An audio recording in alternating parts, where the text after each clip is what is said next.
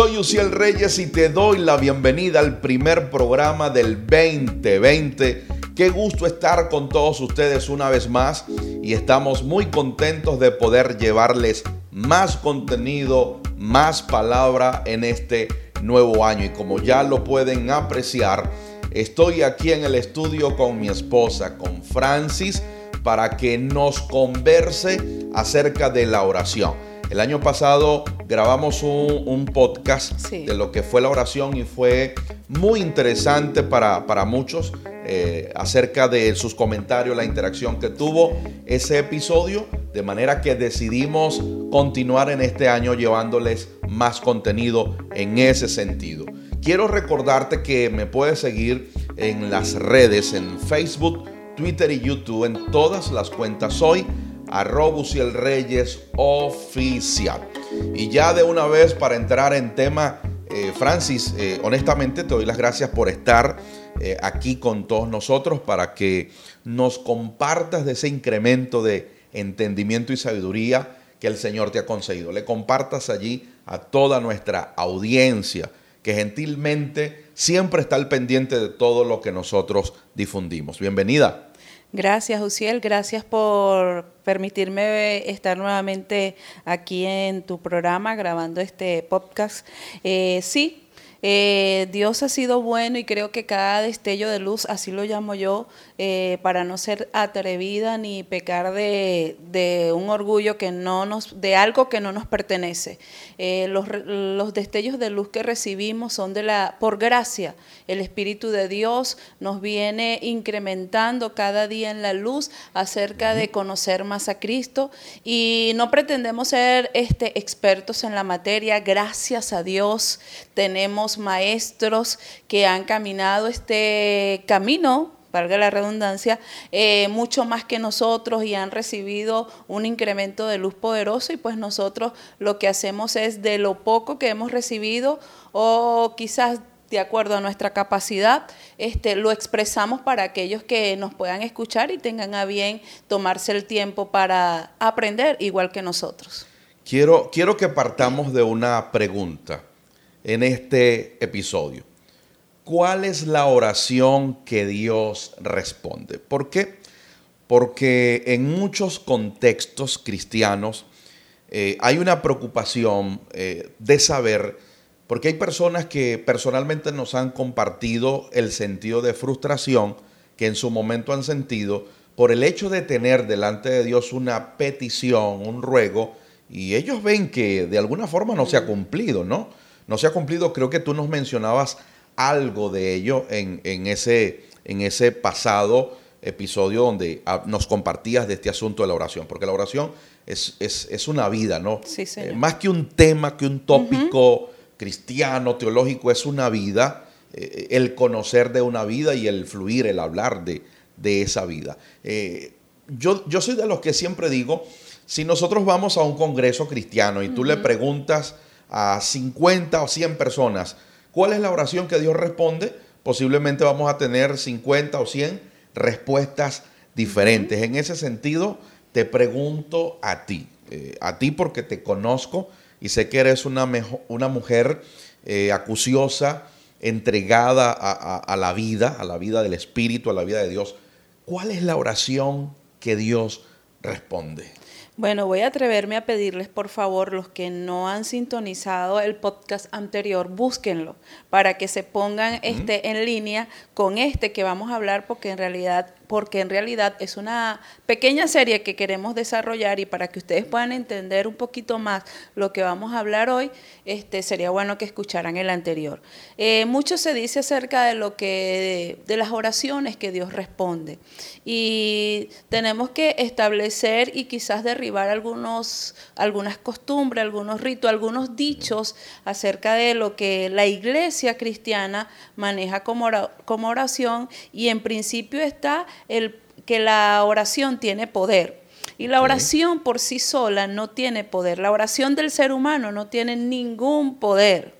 ¿Por qué? Porque las oraciones, como nosotros las llamamos, deberían estar dirigidas hacia el único plan perfecto de Dios, hacia la única voluntad de Dios. Así que Dios no va a responder oraciones que van desde mis emociones, es decir, desde mis sentimientos, desde mi alma, porque anhela algo, porque en mi mente se crea algo y Dios lo tiene que responder. Tenemos que estar claro que Dios es soberano. Y de alguna forma se entiende que eso va a pervertir, ¿no? Que Dios comience a responder todos nuestros, nuestros antojos, eso va a pervertir el fin de lo que en sí es la oración, ¿no? Sí, me acuerda ahorita la, película de John Kerry, ¿verdad? Donde él se puso el papel de Dios y empezó a responder todas las preguntas y fue una catástrofe. ¿Por qué? Porque aquí tenemos un tema importantísimo. Dios no responde con palabras. Mm. Dios no le da palabras a las personas porque ya Dios estableció su palabra. Y su palabra es una sola. Su palabra ya fue dicha. Y en su palabra está todo el contenido de lo que nosotros necesitamos saber. Así que, ¿cuál es la oración que Dios responde entonces? La oración que Dios responde es la que está en su voluntad. Y la voluntad de Dios no es cosas, la voluntad de Dios no son casos fortuitos, la voluntad de Dios no son este, cosas al azar, la voluntad de Dios es una persona, la persona de Cristo. Así que cuando Dios responde a una oración es porque está respondiendo la claridad de quién es Cristo para esa persona que está haciendo la oración. Entonces, cuando los creyentes sobre todo para los creyentes, es muy difícil articular un concepto de la voluntad de Dios.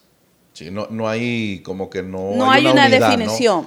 Sí, no hay unidad al respecto. ¿Cuál es la voluntad? No hay. Entonces, este, nosotros siempre terminamos oraciones, deseos con que, bueno, que sea la voluntad de Dios. Y si hay algo que sobre todo el apóstol Pablo demanda es que nosotros tenemos que tener el entendimiento renovado. ¿Por qué? Porque con el entendimiento renovado podemos comprender los asuntos de Dios.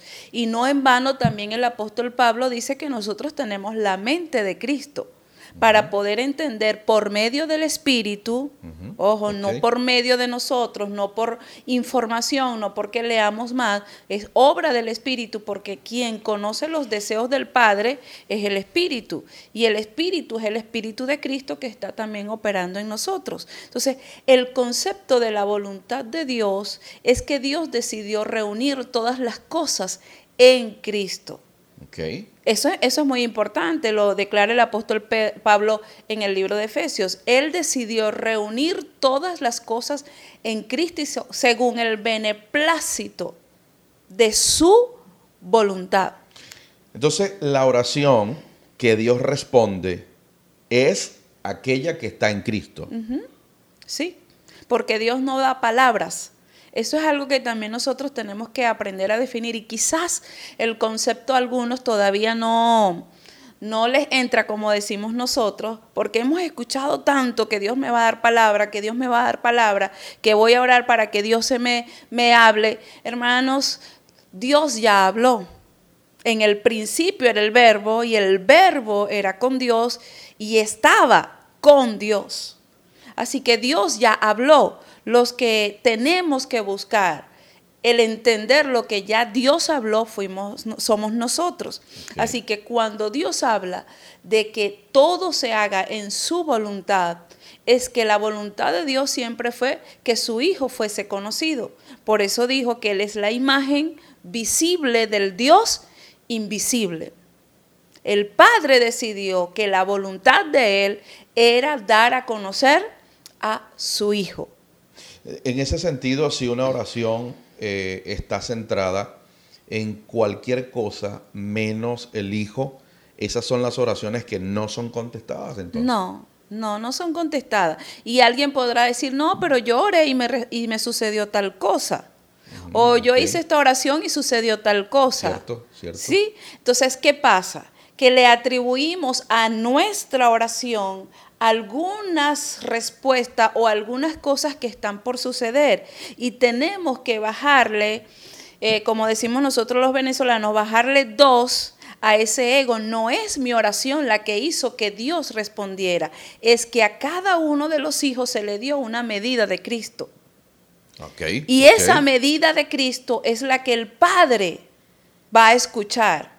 Tú tienes una medida de Cristo, yo tengo una medida de Cristo, el equipo que está detrás de cámara tiene una medida de Cristo. Eso, está potente porque lo que me estás diciendo es que entendemos ¿no? que Cristo ha sido dispensado en el cuerpo y al cuerpo. Repartido. Repartido.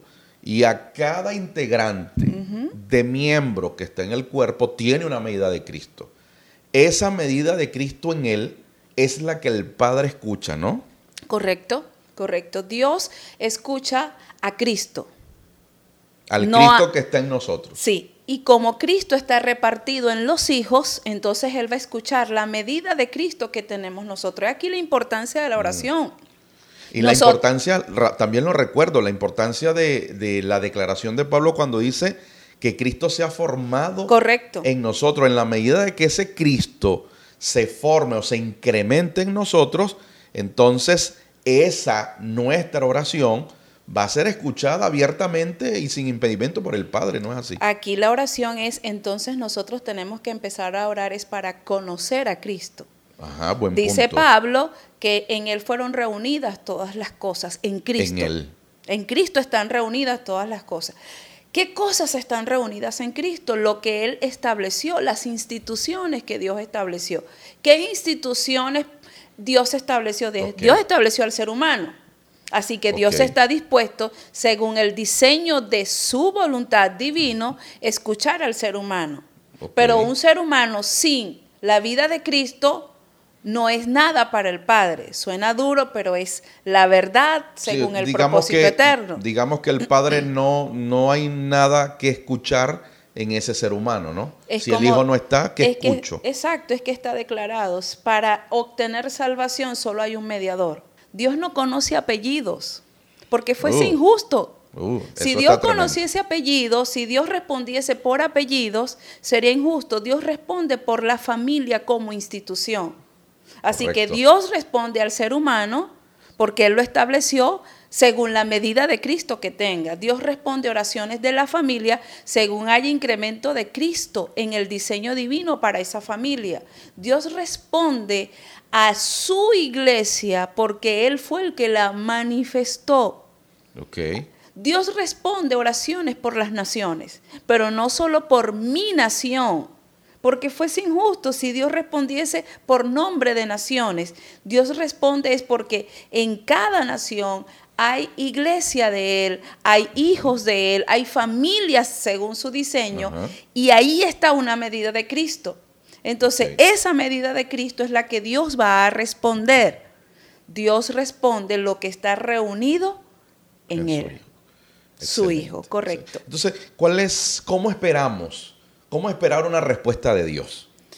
Dios siempre va a responder a manera de luz. Por eso el apóstol Pablo también en el libro de Efesios pide que oremos por luz. De hecho, te iba, te iba a preguntar eso porque me llamó la atención muchísimo cuando decías que Dios no responde en palabras, Él responde con luz. A ver. Dice este Efesios 1.18 en la nueva traducción viviente, dice, pido que les inunde de luz el corazón para que puedan entender. Me gusta mucho esta, esta versión. ¿Por qué Dios responde a manera de luz? Porque ya Él dio su palabra. Claro, se entiende que ya está todo revelado, ¿no? Todo, todo está, revelado. Dispensado. Lo que nosotros necesitamos es iluminación, es luz. Les pongo este ejemplo. Cristo es el plano. ¿El? Es el plano. El plano.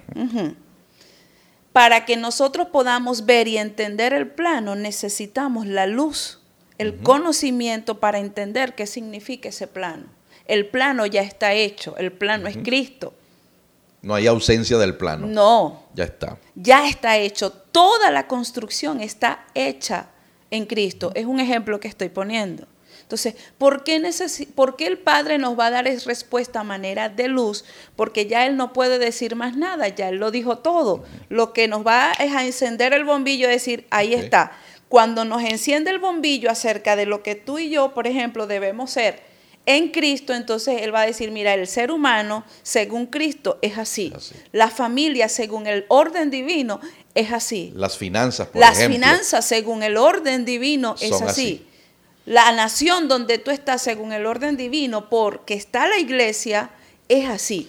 Eso, eso está muy, pero muy interesante lo que me estás diciendo, porque la mayoría del pueblo cristiano es dado a esperar una palabra profética. O sea, a esperar una palabra de parte del ungido, del pastor, del profeta, del apóstol, etcétera, que no está mal. Y, esos dones están allí, ¿sí? Para, para, edificar, claro, los dones están para edificar el cuerpo. No está mal de, yo recibir una palabra de parte de, de, algún santo que edifica.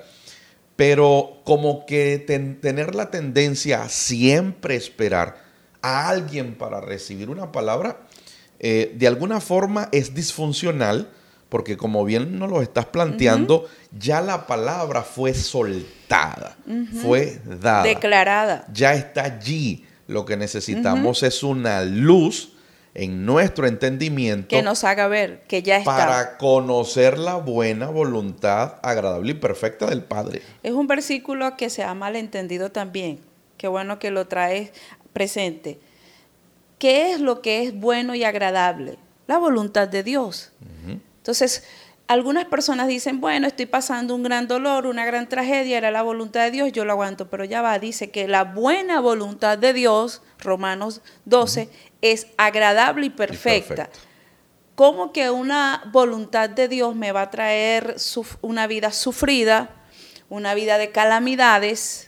Y entendemos nosotros que en el mundo vamos a tener aflicciones. No estoy este, alejando el hecho de que vamos a tener tiempos difíciles, pero es que habla de algo bueno, de algo agradable, de algo que te produce gozo. Entonces, aquí es donde entendemos, y Pablo lo revela en varias de sus cartas y lo revela en Efesios, ah, entendemos que la voluntad de Dios era Cristo. Por eso es que es buena, por eso es que es agradable, por eso es que es perfecta. ¿Por qué es perfecta? Porque Cristo cumplió cabalmente lo que el Padre le mandó hacer. Cristo vino en el cuerpo de Jesús se manifestó como el cordero intachable, como el cordero este perfecto para manifestar la voluntad del Padre que era que su hijo se diese a conocer. Cristo cumplió esa buena voluntad del Padre. ¿Cuál era la buena voluntad del Padre? Que todos conocieran a su hijo. Lo que necesitamos para conocer eso es luz. Luz. Si yo voy a establecer un negocio, una empresa como empresario, ¿sí? ¿Qué es lo que necesitamos entonces? Luz. Si alguien va a tomar, desea casarse, unirse en matrimonio, formar una familia, lo que necesita no es una palabra profética. Profética, lo que necesita es luz. Es luz. De para conducir una iglesia, para guiar una familia, para educar a los hijos, lo que necesitamos es luz. Sin, sin ánimos de querer desprestigiar el don del profeta. Mm, Absolutamente yo creo en el don profético. Pero también creo que el profeta recibe lo que recibe por luz. por luz. Solo que cuando él le pone palabras, lo articula de acuerdo a lo que entiende. Y a lo que conoce. Y, y recuérdense ustedes que Pablo habla, cuando habla de los dones, habla del cuerpo. Todos los dones están reunidos en el cuerpo. ¿Por qué Pablo dice todos los dones están reunidos en el cuerpo? Porque todos los dones son para una sola cosa. Para, manifestar el dueño del cuerpo. Y el profeta cuando habla tiene que hablar claridad acerca del Hijo en ese ser humano a quien le está dando la palabra. No a las emociones de ese ser humano, sino a la medida de Cristo que tiene que ser incrementada, perfeccionada en la vida de ese santo que está escuchando la palabra profética. Totalmente poderoso todo esto, Francis, que, nos compartes. Y quiero cerrar este episodio refrescando, recordando algo que dijo Juan. Juan dice acerca del Señor en, su Evangelio, dice que en Jesús, en Él estaba la vida y la, vida era la luz de los hombres. De manera que, ¿cuál es la oración que Dios contesta? aquella donde Cristo es la sustancia, aquella donde Cristo es la universalidad de todo. ¿Y cómo nosotros conocemos esta agradable y perfecta voluntad de Dios? cómo conocemos nosotros el, el porvenir a través de la luz, la luz Sí, espiritual, la luz increada, la luz eterna. ¿Entendidos? Me gustaría escucharles, me gustaría que nos entreguen allí sus comentarios, puedan compartir lo que estos podcasts están causando en su interior, en su espíritu. Te recuerdo que nos puedes seguir por varias plataformas de podcast, Apple, Apple Podcast, Google Podcast, Spotify, Anchor y YouTube. Allí en YouTube suscríbanse y activen las notificaciones. Les digo que manténganse a la expectativa porque en el siguiente podcast continuamos hablando de la oración aquí en Inteligencia Espiritual. Nos escuchamos y vemos en el próximo podcast. Hasta entonces.